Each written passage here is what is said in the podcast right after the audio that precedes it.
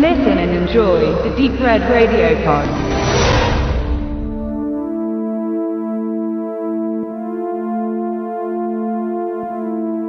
Als im Jahre 1996 Wes Craven mit Scream das bereits vor sich hin modernde Horror-Sub-Genre Slasher mit neuem Leben erfüllte, war die Euphorie groß und ein günstig produzierter Schlitzerfilm nach dem anderen spross aus dem Boden. Und neben Highlights wie Ich weiß, was du letzten Sommer getan hast oder düstere Legenden kamen natürlich auch viele eher vergessenswertere Titel auf den Markt. Im Jahre 2000 war das Genre schon wieder so gut wie tot, was auch Sherry Falls zu spüren bekam, obwohl er so schön neu sein wollte. Denn er stellte die Regeln des Slashers auf den Kopf, indem er anstatt sexbesessene Teenager nun Jungfrauen in die Klinge des Massenmörders laufen ließ. Doch so viel mehr war es dann halt doch nicht, so dass Sex oder Stirb, so der reißerische deutsche Titel, eher unter ferner Liefen eingestuft wurde. Nun allerdings hat ihn Koch Media für das Blu-ray-Release wieder ausgekramt und eine neue Sichtung stand an. Dieses ließ dann ein wesentlich wohlwollenderes Gefühl zurück, jedoch noch lange keins, das man nach einem wirklich guten Film hat. Storymäßig geht es also um die Kleinstadt Cherry Falls, in der sich plötzlich die Leichen von Teenager stapeln, da ein psychopathischer Massenmörder die Mitbewohner heimsucht. Das perfide dabei, alle Opfer waren noch Jungfrauen. Also wird unter der Jugend schnell der Entschluss gefasst, in einer großen Sexparty die Unschuld zu verlieren. Das passt nun Polizei und den Eltern natürlich so gar nicht und die Jagd nach dem Massenmörder beginnt.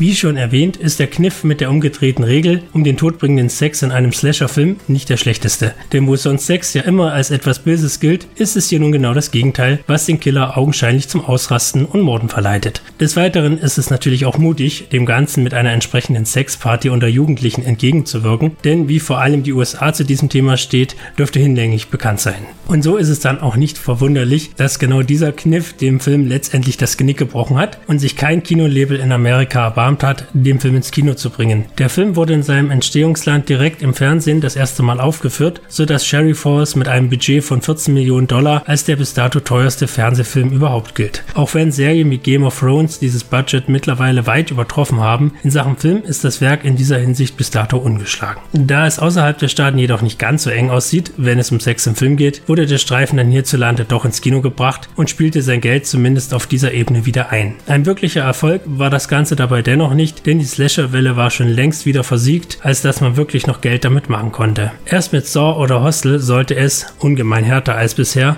dann wieder Kohle in Sachen Kinohorror regnen.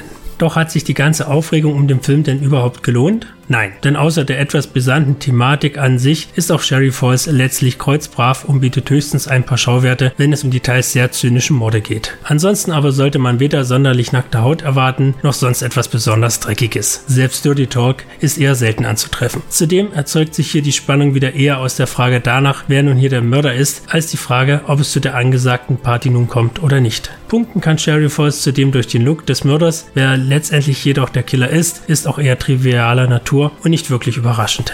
Erstaunlich ist dabei eher, dass als Regisseur niemand anderes als Geoffrey Wright zuständig war, der Mann hinter Romper Stomper. Da hätte man dann wohl doch jemand anderes erwartet. In Sachen Darsteller ragt vor allem die damals 23-jährige Brittany Murphy heraus, die als Final Girl eine gute Figur macht und mit der man gerne mitfiebert.